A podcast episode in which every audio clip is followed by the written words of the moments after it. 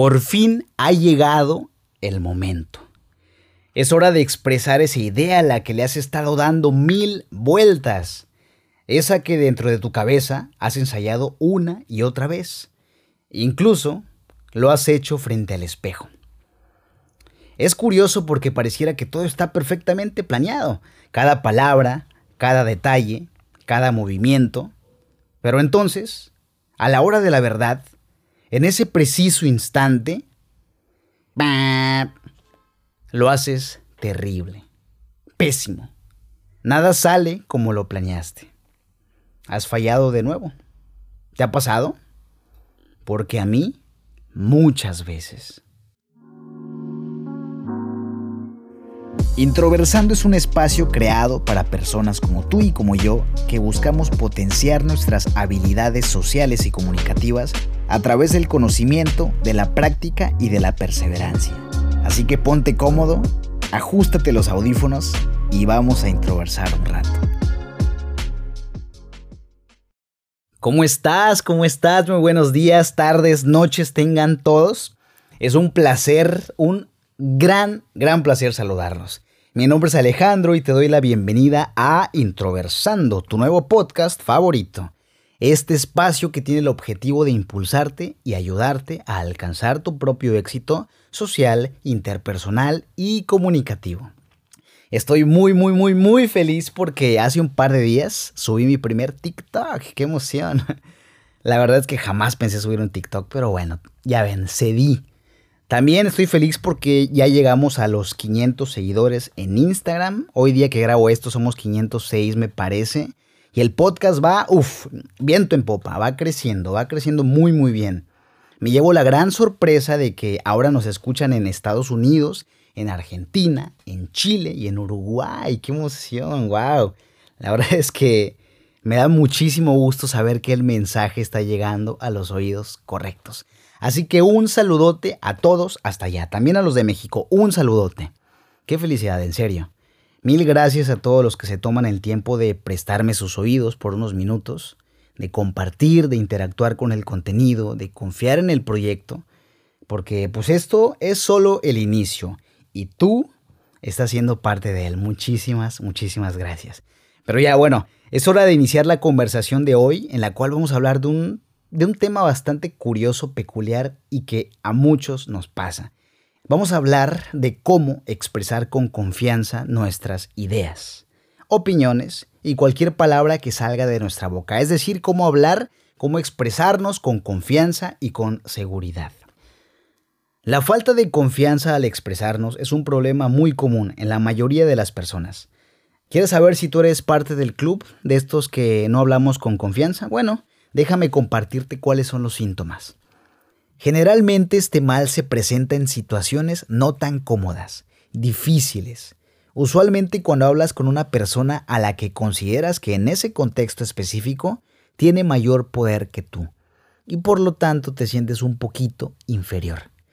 Por ejemplo, en una junta de trabajo con tu jefe, en una exposición en clase, en la presentación de algún proyecto o incluso al momento de hablar con una persona que te gusta. En estas situaciones pierdes absolutamente lo poquito que te quedaba de seguridad. Comienzas a balbucear, a tartamudear, hablas más bajito, surgen las este, muletillas, se activa nuestro idiota interno. Es como si una persona parecida a nosotros, pero un poquito menos pensante y guapa, tomara el control. Nuestro cerebro nos abandona y quién sabe cuándo regrese. Es más, quién sabe si regrese. Y la verdad es que resulta muy frustrante porque, justo como en el ejemplo con el que inicié este episodio, es una situación que muchas veces practicamos una y otra vez, en nuestra mente o frente al espejo. Ilusamente creemos que el momento va a estar bajo control, y no, desgraciadamente no lo está. Incluso sale mucho peor de lo que pensábamos. Pero ¿por qué sucede esto? Bueno, me di a la tarea de investigar y leer información al respecto y comprendí que como muchos de los problemas que tienen que ver con el comportamiento, casi en todos los casos esto viene del pasado. Principalmente viene de la infancia, cuando lastimosamente no teníamos el control de nuestras vidas. Y obviamente la gravedad de tu problema es proporcional a lo difícil que fue en ese momento tu situación. Depende muchísimo de cada caso. Sin embargo, la realidad es que las inseguridades que experimentamos al expresarnos muchas veces son cicatrices del pasado, de nuestro pasado.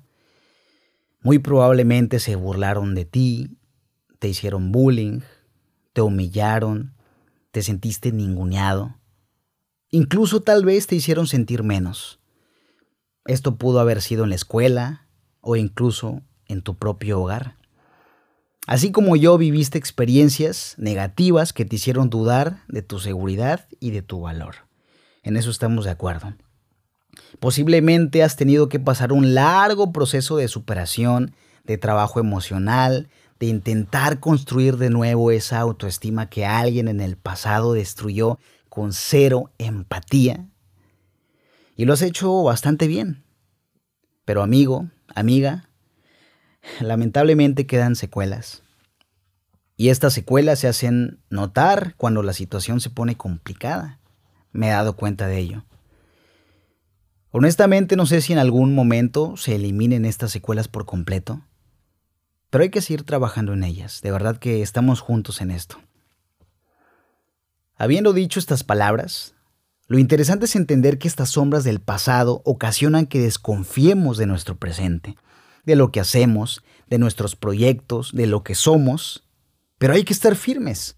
Es un proceso consciente y constante que se vive por decisión, a diario, es una batalla que se gana con conocimiento, con práctica, con perseverancia y con muchísima, muchísima fortaleza. Cuando estas secuelas regresan, comenzamos a enfocarnos en lo negativo en lugar de lo positivo. Es como si una voz muy en el fondo y en tu cabeza te comenzara a decir que no eres suficiente. Y entonces te comienzas a contar una historia para nada buena. Y esos pensamientos de inseguridad que te cuentas se proyectan hacia el exterior. Se notan en tu tono de voz, en tus balbuceos, en tus muletillas, en las palabras que utilizas, en tu postura. Se nota en qué tanto confías en ti. Pero, ¿cómo le hago? ¿Cómo le podemos hacer para sobrellevar estos deslices, estos pequeños tropezones de seguridad y de autoestima? ¿Qué me recomiendas? ¿Qué me recomiendas, Alejandro? Bueno, déjame darte tres recomendaciones que en mi experiencia me han funcionado bastante bien e incluso sigo utilizando en la actualidad, en los momentos en los que mi seguridad me abandona y me impide expresarme con poder, que son muchísimas veces, más de las que creen, de verdad. Antes de iniciar con las recomendaciones, quiero tomarme el tiempo para decirte que si aún no logras elevar tus niveles de autoestima y te sientes insuficiente la gran mayoría del tiempo, de favor amigo, de favor amiga, visita a un psicólogo especialista. Es de valientes reconocer que necesitas ayuda. ¿Va? ¿Me lo prometes? Conste, ¿eh? Conste. O de lo contrario, mis consejos realmente no te van a servir de mucho. Y ahora sí, partiendo del supuesto de que tus niveles de inseguridad únicamente disminuyen al momento de expresarte en contextos difíciles, vamos con la recomendación número uno. Y esta es convéncete. Así es, convéncete. Si nos ponemos a analizar, en la mayoría de las ocasiones, la principal razón por la cual externamos una idea con inseguridad es porque ni nosotros estamos convencidos de lo que decimos. Muy dentro de nuestro ser no nos hemos logrado persuadir ni a nosotros mismos. Así que antes de todo, necesitas pasar por un proceso de autoconvencimiento. Véndete tu idea, véndete tu personalidad, tus talentos, tus virtudes, tus fortalezas. Véndete a esa bella persona que tú eres. Véndete a ti mismo. Toma conciencia de tu valor. Siéntete orgulloso de lo que haces, piensas y dices. Confía en ti y confía en tus proyectos. Reconócete tus aciertos. Si tú no estás convencido, es casi un hecho que jamás podrás transmitir convencimiento. Ponte a recordar todas las veces que lo has hecho bien anteriormente. Seguramente han sido muchas, no todo es tan malo. Convéncete a ti mismo. Convéncete de aquello de lo que quieras convencer a los demás. Esa es la primera recomendación. Una vez que ya te convenciste, te vendiste y te compraste, la siguiente recomendación es analizar tus miedos. Analízalos, analiza tus miedos. Del 100% de las veces que experimentas una disminución de confianza, el 99% se debe a que le tienes miedo a algo. Tú sabrás qué es. Tal vez sea un mal resultado o tal vez a una posible consecuencia. Ponte a pensar, ¿tu pérdida de confianza sucede al momento de presentar un proyecto?